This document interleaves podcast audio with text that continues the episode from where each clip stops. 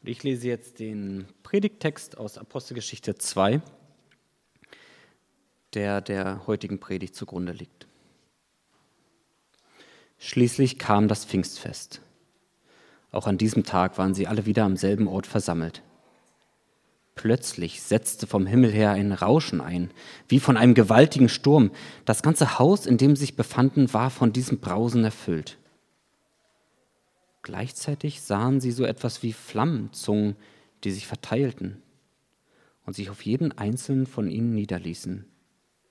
Alle wurden mit dem Heiligen Geist erfüllt und sie begannen in fremden Sprachen zu reden. Jeder sprach so, wie der Geist es ihm eingab. Wegen des Pfingstfestes hielten sich damals fromme Juden aus aller Welt in Jerusalem auf. Als nun jenes mächtige Brausen vom Himmel einsetzte, strömten sie in Scharen zusammen. Sie waren zutiefst verwirrt, denn jeder hörte die Apostel und die, die bei ihnen waren, in seiner eigenen Sprache reden. Fassungslos riefen sie, sind das nicht alles Galiläer, die hier reden? Wie kommt es dann, dass jeder von uns hier in seiner Muttersprache reden hört? Wir sind Parther, Meder und Elamiter. Wir kommen aus Mesopotamien und aus Judäa, aus Kappadokien, aus Pontus und aus der Provinz Asien, aus Pyrien und Pamphylien, aus Ägypten und aus der Gegend von Cyrene in Libyen. Sogar aus Rom sind Besucher hier, sowohl solche, die von Gebot Juden sind, als auch Nichtjuden, die den jüdischen Glauben angenommen haben. Auch Kreter und Araber befinden sich unter uns. Und wir alle hören sie in unseren eigenen Sprachen von den wunderbaren Dingen reden, die Gott getan hat. Alle waren außer sich vor Staunen. Was hat das zu bedeuten? fragte einer den anderen, aber keiner hatte eine Erklärung dafür. Es gab aber auch allerdings einige, die sich darüber lustig machten. Die haben zu viel süßen Wein getrunken, spotteten sie. So, hallo zusammen. Ich freue mich wieder hier zu sein in diesem schönen Tag. Und äh, ja, ich habe heute eine Premiere. Ich lese heute mal die Predigt vom, vom Tablet ab. Das war ein bisschen aus der Not geboren, weil der, der Drucker im Büro wollte nicht. Und da habe ich gedacht, jetzt probiere ich das mal. Wenn sich das bewährt, hat es ja auch was Gutes äh, im Sinne der Papiervermeidung und Nachhaltigkeit. Ja, mal gucken. Ich möchte vor der Predigt noch ein Gebet sprechen. Danke Gott für diesen Text, den wir eben gehört haben. Danke, dass wir jetzt die Zeit haben, uns Gedanken darüber zu machen. Und danke, dass du mit deinem Geist hier bist, über den wir uns auch gleich Gedanken machen werden, wer oder was auch immer wir uns darunter vorstellen sollen. Danke, dass dieser Geist hier ist und uns beim Verstehen hilft, wie du verheißen hast. Amen. Genau, ja, es ist mal wieder Pfingsten. Der Frühling lässt sein blaues Band. Ihr wisst schon, es tut einfach gut, den Kopf so ein bisschen in den warmen Wind zu halten. Pfingsten ist ja immer so die Zeit, wo man einfach gerne draußen ist, wo, es, wo man es sich gut gehen lässt. Wir wollen ja nachher, wem das möglich ist, auch gerne auch draußen am Wasser sitzen, ein paar gute Gespräche führen vielleicht und, äh, und uns die Sonne auf den Kopf scheinen lassen ich habe manchmal so das Gefühl, wenn es so warm und sonnig ist, dann denkt sich irgendwie auch leichter. Wenn alles so entspannt ist, wenn mal die großen Sorgen nicht so direkt drücken und alle Aufmerksamkeit in Beschlag nehmen. Wenn man mal drei Tage am Stück frei hat, man hat weder Stress mit Weihnachtsgeschenken noch mit Ostereiern. Die meisten Leute wissen gar nicht, wieso wir überhaupt diesen Doppelfeiertag haben. Egal, Hauptsache frei. So an Pfingsten hat man einfach mal Platz für ein paar Gedanken, einfach so. Das ist ja auch gut so, denn gerade äh, das Thema von Pfingsten ist ja nun der Heilige Geist. Und über dieses Thema haben sich über die Jahrhunderte hinweg die Theologen die Köpfe heiß gedacht. Wer oder was soll das sein hier, der Heilige Geist? Wie, wie verhält er sich zu Gott und zu Jesus? Im vierten Jahrhundert nach Christus, also nach 300 Jahren Nachdenken, so lange hat es dann echt gedauert, ist man dann immerhin zu dem Schluss gekommen, dass es wohl einen einzigen Gott in drei Seinsweisen gibt, in drei Erscheinungsformen, drei Personen, wie auch immer man das formuliert. Es gibt Gott den Vater, den Sohn in äh, Gestalt von Jesus Christus und eben den Heiligen Geist, die Trinität. Musste man erstmal so formulieren irgendwie. Und da aber so hat man das dann eben gefasst, dass es so wohl zu verstehen ist. Aber wie diese drei Seinsweisen jetzt sich zueinander verhalten, ob die da gleichwertig sind, auf einer Stufe sind, ob es da eine Rangfolge gibt, also und ob der Heilige Geist jetzt vom, vom Vater ausgeht oder auch vom Sohn, über die Frage hat tatsächlich mal die ganze Christenheit zerstritten, hat sich in Ost- und Westkirche aufgespalten im Mittelalter. Und dann kann man sich auch noch weiter fragen, ist der Heilige Geist jetzt ne, eine Person, so wie man sie von dieser berühmten russischen Ikone kennt, wo da alle drei um einen Tisch rumsitzen, Vater, Sohn und Heiliger Geist. Und äh, so haben es viele von uns ja auch klassisch gelernt.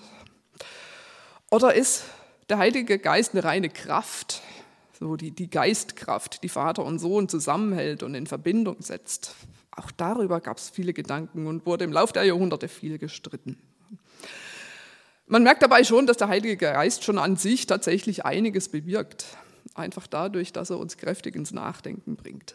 Das finde ich auch gut so. Der Heilige Geist fordert erstmal unseren eigenen Geist heraus. Einfach dadurch, dass er gedanklich einfach schwer fassbar ist. Ja, wer oder was ist der Heilige Geist? Was feiern wir denn nun an Pfingsten? Ich dachte, schauen wir doch einfach mal in der Bibel nach. Was wir da eben gehört haben, ist ja so der, der Grundlagentext für Pfingsten. Das Ereignis, das 50 Tage nach Ostern in Jerusalem stattgefunden hat, 50 Tage nach der Auferstehung.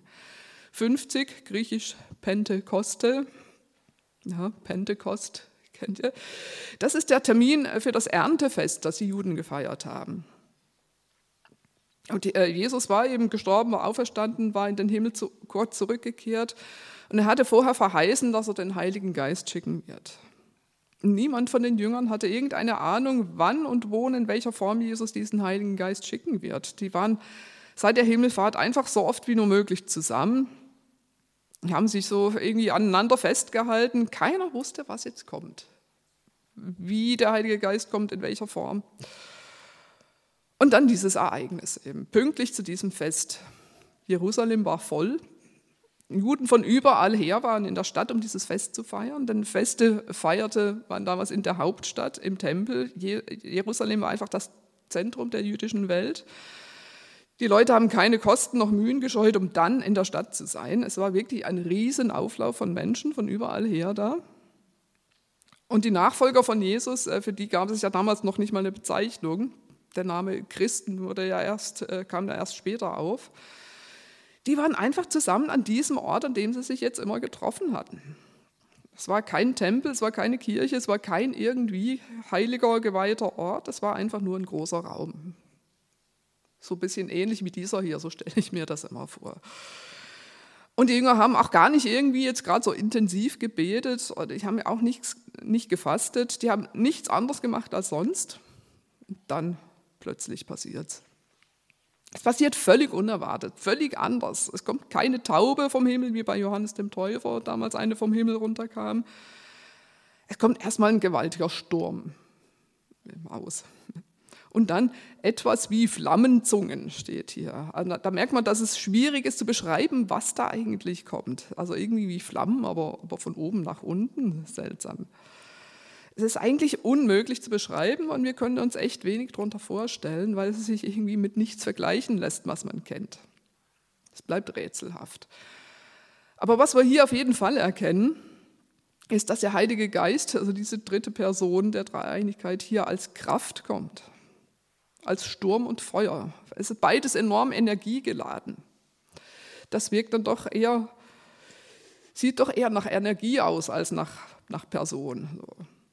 Also der Heilige Geist erscheint jedoch sehr nicht substanziell, so ein bisschen wie bei unserem deutschen Geistbegriff, der ist auch sehr unpersönlich. So, es scheint hier so eine unpersönliche Energie zu sein, die alles durchweht. Also fragt man sich also, wie jetzt? Ist der Heilige Geist jetzt eine Person, so wie Gott und Christus, oder ist er eine reine Kraft? Ich glaube, für uns heutige Menschen ist es leichter als früher, das beides zusammenzudenken.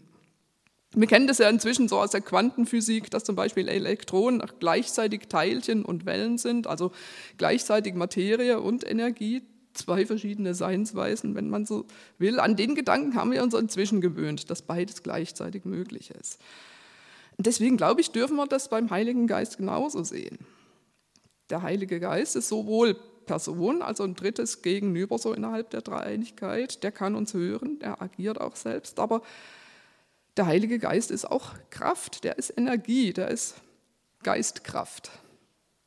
die Heilige Geistkraft, so wird der Heilige Geist zum Beispiel in der Bibel in gerechter Sprache gerne genannt. Ich weiß nicht, ob ihr diese Bibelausgabe kennt, wo man äh, bemüht, äh, sich bemüht hat, einfach mal äh, sich nicht, äh, nicht patriarchalisch auszudrücken. Also finde ich, hat schon einen Wert an sich, dieses Anliegen. Und äh, da haben wir eben den Begriff Geistkraft für den Heiligen Geist eingeführt, weil er zumindest auch den weiblichen Artikel hat, die Geistkraft. Passt natürlich tatsächlich auch zum hebräischen Begriff für den Geist. Ähm, das hebräische Wort Ruach hat den weiblichen Artikel. Ja, der Geist ist im Hebräischen weiblich. Im Griechischen ist der Geist dann ein Neutrum, to pneuma, das Geist. Ja. Mir persönlich muss ich sagen, sind solche Artikelgeschichten gar nicht so wichtig, weil also wenn ich hier von dem Heiligen Geist rede, dann meine, meine ich damit ja nicht, dass der Heilige Geist ein Y-Chromosom hat. So. Na, außerdem finde ich das Wort Geistkraft, äh, irgendwie finde ich ein bisschen gewöhnungsbedürftig. So neben Lehrkraft, Putzkraft und Fachkraft gibt es dann auch noch die Geistkraft, okay. Aber vielleicht ist dieses Wort doch gar nicht so schlecht. Ja, die Geistkraft, denn es ist ja zweifellos eine Energie, die da den Menschen packt in unserem Text. Wo kommt diese Energie her? Die kommt von oben, die kommt von außen. Und ich glaube, das ist ganz wichtig. Also wir haben ja schon gesehen, dass die JüngerInnen, es sind auch Frauen dabei tatsächlich, dass sie total überrascht waren. Die hatten nichts anderes gemacht als sonst, wie gesagt. Der Geist, der kommt nicht aus ihnen heraus, die haben nicht irgendwie meditiert, die haben sich nicht irgendwie innerlich aufgeladen. Sie haben sich vermutlich, kann ich mir denken, noch nicht mal besonders gut gefühlt. Die waren schon ziemlich verunsichert, stelle ich mir vor. Und dann kommt aber plötzlich diese Kraft von außen auf sie herab, ohne menschliches Zutun. Das entspricht der Art und Weise, wie Gott durch die ganze Bibel hindurch wirkt. Gott kommt ja von außen. Der Glaube an Gott ist nichts, was wir von uns aus erzeugen. Wenn wir uns Gott zuwenden, dann deswegen, weil Gott einfach schon da ist und uns zieht. Es liegt nicht an uns, nicht an unserer eigenen Güte und sonst was. Wir selbst sind dafür schlicht und einfach nicht, nicht heilig genug, nicht, nicht gut genug. Und es ist dem Heiligen Geist total egal. Der kommt auf die Menschen nicht, weil sie so toll oder so heilig wären, sondern einfach, weil der Geist das so will. Ich möchte hier ein Beispiel aus der neueren Theologiegeschichte erzählen, um das zu illustrieren, weil das ist so ein großer Gedanke gewesen bei Karl Barth, der genau mit diesem Gedanken die große Wende in der Theologie gebracht hat, Anfang des 20. Jahrhunderts. Denn damals hat sich die christliche Theologie komplett in eine Sackgasse manövriert gehabt davor, das 19. Jahrhundert, ähm, war ja eines gewesen, was so in den Menschen und gerade auch in uns Deutschen so einen grenzenlosen Optimismus erzeugt hat, was so die eigene Qualität im Denken und Handeln betrifft. Da wurden ja wirklich sagenhafte Erfindungen und Entdeckungen gemacht. Die Menschheit machte wirklich einen großen Sprung nach vorne im 19. Jahrhundert man hatte so den Eindruck, ja, hier wirken der Heilige Geist und der Weltgeist nahtlos zusammen. Jetzt wird alles immer besser. Jetzt sind wir auf dem Weg zum selbstgemachten Himmelreich. Das war so ein grenzenloser Optimismus damals. Und dann kam das 20. Jahrhundert und dann kam der Erste Weltkrieg. Plötzlich gingen alle Länder aufeinander los. Es gab ein fürchterliches Gemetzel. Und diese ganze selbstbewusste Stimme und diese ganze Überzeugtheit von der eigenen Güte ging mit einem großen Knall flöten. Das war so wirklich ein kollektives Trauma, geistesgeschichtlich eine viel größere Zäsur als 1945, dieser Erste Weltkrieg, der wirklich fürchterlich war. Und Karl Barth hat sich da in seinem Schweizer Dorf, wo er damals Pfarrer war, diese Gedanken gemacht. Wie kann denn der Mensch überhaupt an Gott glauben? Jetzt hat man ja nun mal gesehen, was in diesem Menschen so also alles steckt. Nachdem man jetzt gedacht hat, man hätte jetzt gleich die ewige Seligkeit erreicht, ist dieses ganze Denken in einer kompletten Sackgasse gelandet. Also der Mensch ist eben nicht gut genug. Und ähm, der Mensch ist, so schlau wie er auch ist, zu Dingen fähig, die einfach völlig unterirdisch sind. Das heißt, in diese Richtung ging es wirklich nicht weiter theologisch. Und in der Situation kam Barth dann eben der Gedanke, dass Gott eben der ganz andere ist, der sich außerhalb unserer Reichweite befindet, gedanklich, gefühlte nach sonst in jeder Hinsicht und der sich aber von sich aus offenbart, sich zeigt. Das war das Neue. Gott ist komplett außerhalb von uns. Wir können ihn nicht mal selbst denken. Wir können ihn nicht selbst in uns erzeugen. Ich habe hier ein Zitat von Barth aus der kirchlichen Dogmatik. Barth schreibt, das Geschöpf, der Mensch, bedarf des Schöpfers, um zu leben. Es bedarf also der Beziehung zu ihm, zu Gott. Diese Beziehung kann es aber nicht schaffen. Gott schafft sie durch seine eigene Gegenwart im Geschöpf. Zitat Ende. Das heißt, der Mensch ist darauf angewiesen, dass Gott sich zeigt, dass Gott sich von sich aus dem Menschen nähert und ihm begegnet. Und hier in der Geschichte vom Pfingstfest haben wir so eine Offenbarung. Der Heilige Geist, diese Seinsweise Gottes, der kommt komplett von außen, für den Menschen unerwartet und für den Menschen auch komplett unverfügbar. Es liegt nicht in unserer Hand. Der Geist weht, wo er will, heißt es an anderer Stelle in der Bibel. Der Heilige Geist ist vergleichbar mit dem Wind, der weht. Ist im Hebräischen auch tatsächlich dasselbe Wort. Sturm und Feuer, wie sie hier vorkommen, das sind unbeherrschbare Naturkräfte. Die sind wirklich auch für uns heutige Menschen ganz schwer einzudämmen. Bei Feuer gelingt es uns einigermaßen, aber bei Sturm gelingt es auch uns nicht. Wir können dann nur schwer Widerstand leisten und das Beste, was wir versuchen können, ist, diese Energie zu nutzen. Für mich hat dieser Gedanke was sehr Entlastendes. Also wenn es nicht an mir liegt, hier sozusagen religiöse Wind zu machen und originell zu predigen und neue Methoden auszuprobieren, Leute irgendwie mit dem Evangelium zu erreichen und sie auf den Glauben hin anzusprechen, dass es nicht daran liegt letztlich. Oder auch wenn wir mal so ganz privat das Gefühl haben, uns, eine, uns in eine Sackgasse manövriert zu haben, wenn irgendwie Dinge aus dem Ruder gelaufen sind oder wenn Beziehungen gescheitert sind wenn wir uns fragen, wozu wir eigentlich gut sind in der Welt, so Gedanken kommen einem ja dann ziemlich schnell. Wenn wir uns äh, in uns selber so gar keine Energie mehr finden, nichts irgendwie Entflammbares, nichts, was irgendwie zündet, dann gibt es den Heiligen Geist von außen, von oben. Ja, ähm, lassen wir uns doch heute mal wirklich ausgiebig draußen von der Sonne bescheinen. Ist ja auch eine Energiequelle. Lassen wir uns mal den Wind spüren und uns aufladen. Ich glaube, wir können es alle ganz gut gebrauchen. So ähnlich, damit vergleichbar ist der Heilige Geist. Der Heilige Geist ist eine Energiequelle, die unabhängig von uns funktioniert, die wir aber auch nicht beeinflussen können. Der Geist ist unverfügbar, der weht, wo er will. Hartmut Rosa hat in einem ganz anderen Zusammenhang über diese Unverfügbarkeit nachgedacht hat er dieses berühmte Buch geschrieben mit dem Titel Resonanz über genau das Thema Resonanz, also das in Beziehung treten zur Umwelt und über die Bedingungen, die wir brauchen, damit das geschieht, was heute die Probleme dabei sind und so weiter. Ich weiß nicht, wer es von euch gelesen hat. Es ging ja ziemlich rum, das Buch. Und ja, ähm, ich finde, Rosa liefert da immer wieder echt Steilvorlagen für uns als Christen, die, an die wir wirklich anschließen können. Und ich finde, das ist so eine davon, diese Unverfügbarkeit solcher Erfahrungen. Das ist ja genau das, was wir mit dem Heiligen Geist erleben. Ähm, ich habe das Zitat, glaube ich, äh, vorne drin. Hartmut Rosa schreibt, Zitat, Punkt, Punkt, Punkt dass wir Resonanzerfahrungen just dort machen, wo wir sie überhaupt nicht erwarten. Dass es beispielsweise zu einem wirklich verständigungsorientierten, berührenden Gespräch mit unserem Chef kommt, den wir für, für zutiefst unsympathisch hielten. Oder dass wir uns als Atheisten unversehens von einem religiösen Gefühl ergriffen fühlen. Kann man jetzt gut dran anknüpfen. Oder dass uns ein Konzert zu Tränen rührt, auf das wir uns nur aus Gründen des Sozialzwangs einließen. Oder dass uns eine Arbeitsaufgabe richtig packt, die wir partout nicht machen wollten. In ihnen offenbart sich die Unverfügbarkeit der Resonanz.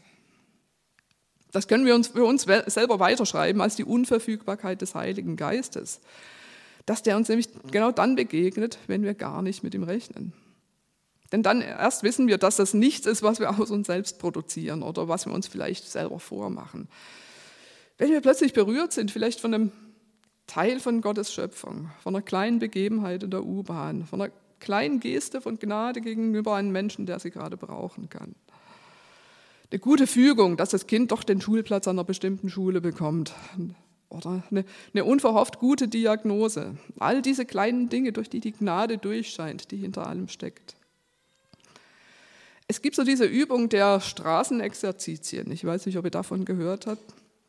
Die hat vor ungefähr 20 Jahren ein äh, Mönch entwickelt, der mitten in, nach Kreuzberg hineingezogen ist, mitten in die Stadt. Äh, man kann das auch googeln unter Straßenexerzitien. Da geht es darum, äh, gerade um gerade darum, mitten im dreckigsten Berlin diese Spuren der Gnade zu entdecken und Resonanz herstellen. Bin sicher, Hartmut Rosa fände das, fände das auch toll. Diese Resonanz hat ja auch noch eine ganz konkrete Ausprägung. Denn es sind ja Feuerzungen, die da kommen. So wurde es dann beschrieben. Zungen sind Sprache. Der Heilige Geist macht uns sprachfähig.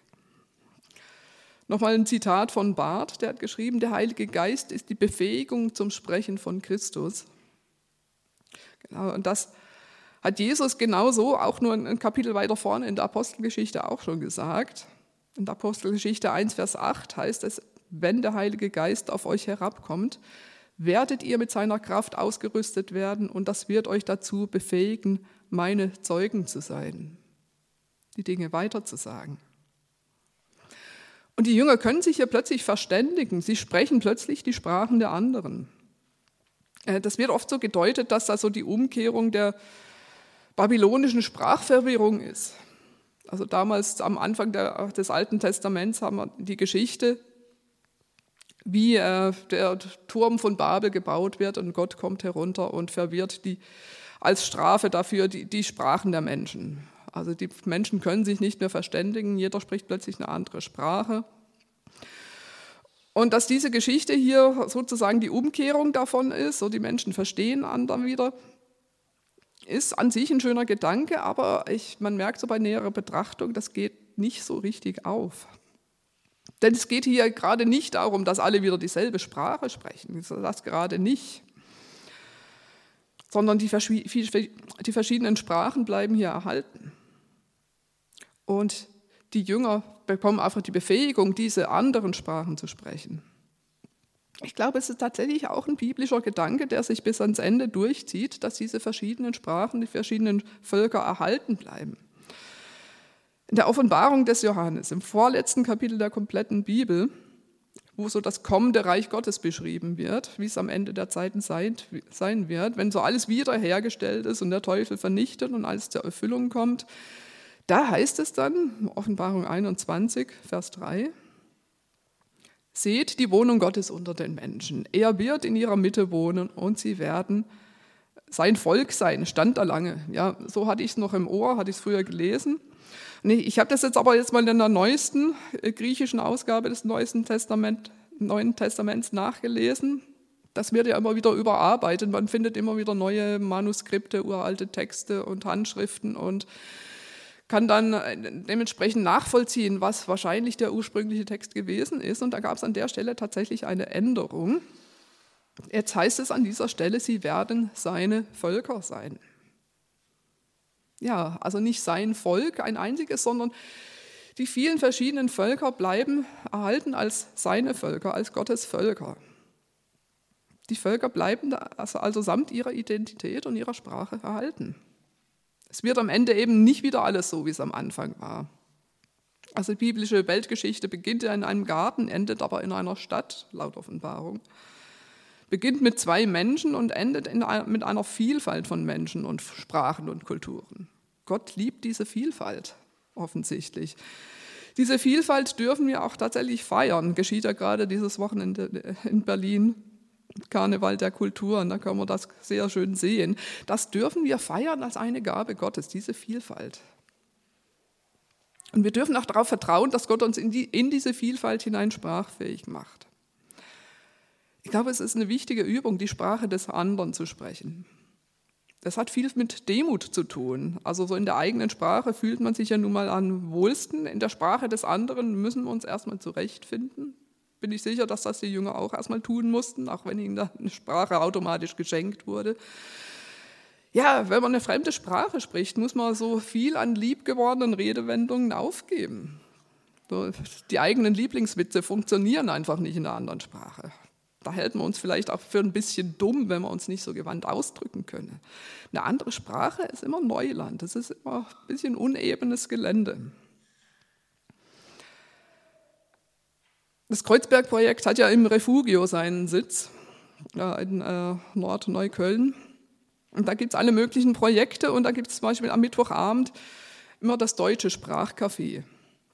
Da kommen äh, Leute hin, die ähm, relativ frisch in Berlin sind oder die einfach gerade am Deutschlernen sind, die auf den Deutschkursen sind, die kommen dahin, um einfach Deutsch zu sprechen, um das mal zu üben. Da kommen äh, an die 100 Leute immer, der, der, Saal ist dort immer rappelvoll und ich bin, wenn es mir irgendwie passt, auch immer gerne dabei als Ehrenamtliche. Genau, Sie können auch noch Ehrenamtliche gebrauchen dafür, immer Mittwochabend. Ist echt mein Highlight der Woche. Da kommen da wirklich Leute aus der ganzen Welt zusammen also da kommen natürlich viele so aus den bekannten Krisenregionen, Regionen, also viele Syrer, viele Iraner, Ukrainer, Somalier, auch immer wieder mal so türkische Journalisten, die eine Doku, die falsche Person angefangen haben und dann raus mussten. Aber auch so ganz, ich sage mal, normale Engländer, Chinesen, Kolumbianer, Spanier, alle möglichen Leute aus der ganzen Welt sitzen dann da an einem Tisch, immer so zu zehnt ungefähr. Und ich bin dann so als Muttersprachlerin dabei und helfe ihnen dann eben so meine Muttersprache zu sprechen. Also ja, also klar, deswegen sind sie ja da, um das zu lernen. Aber ich habe da manchmal auch ein bisschen ein komisches Gefühl, dass alle diese Leute, äh, die meisten übrigens Akademiker mit mehr an der Birne als ich, die sitzen da, aber ich bin diejenige, die die Sprache kann. Ja, und da merkt man doch auch, dass Sprache Macht ist. Wenn ich aber die Sprache des anderen spreche, dann gebe ich diese Macht preis. Dann verzichte ich darauf, mit den eigenen sprachlichen Mitteln da jemand anderes zu bequatschen, damit er irgendwie das macht, was ich gerne hätte. Wenn ich eine andere Sprache spreche, ist es manchmal ein ziemliches Gestottere und Gestammel. Ich war kürzlich in Paris und mein Französisch ist einfach nicht das Beste. Es ist dann echt immer eine Erfahrung gelebter Demut. Aber so darf es uns auch gehen und vielleicht soll es uns sogar so gehen, wenn wir versuchen, anderen Menschen etwas von Gott zu vermitteln. Das zweite Zitat von Hartmut Rosa, das ihr habt, ist der, ist der Schluss von seinem dicken Buch, Resonanz. Am Ende von diesen 700 Seiten, wo Hartmut Rosa so alle möglichen Gedanken in alle Richtungen entwickelt hat, dann schreibt er diese Sätze hier, die ihr auch hier abgedruckt habt. Das ist so quasi sein Fazit aus dem ganzen Buch. Ich lese es mal vor, das Zitat. Die Welt wieder zum, zum Sprechen oder gar zum Singen zu bringen, nicht, liegt nicht alleine in unserer Macht.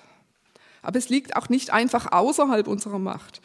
Wir können an der Qualität unserer Weltbeziehungen noch heute zu arbeiten beginnen. Individuell am Subjektpol dieser Beziehung, gemeinsam und politisch am Weltpol. Eine bessere Welt ist möglich.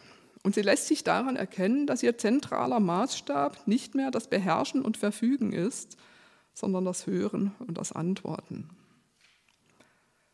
Das fasst auch das, was ich hier gesagt habe, glaube ich, ganz gut zusammen. Es liegt nicht in unserer Macht, den Heiligen Geist zu haben. Der kommt von außen zu uns, der ist unverfügbar. Wir sind nicht zum Beherrschen und Verfügen geschickt, wie Rosa schreibt, sondern zum Empfangen. Und wir dürfen weitergeben, was wir auch selber nur empfangen haben. Und das Schöne ist natürlich, wir müssen nicht aus eigener Kraft an dieser Weltbeziehung arbeiten, damit die Welt eine bessere wird. Denn die Möglichkeit einer besseren Welt hat Gott uns eröffnet. Und er sorgt durch seinen Geist dafür, dass diese bessere Welt Wirklichkeit wird. Und wir segeln mit seinem Wind einfach mit. Amen.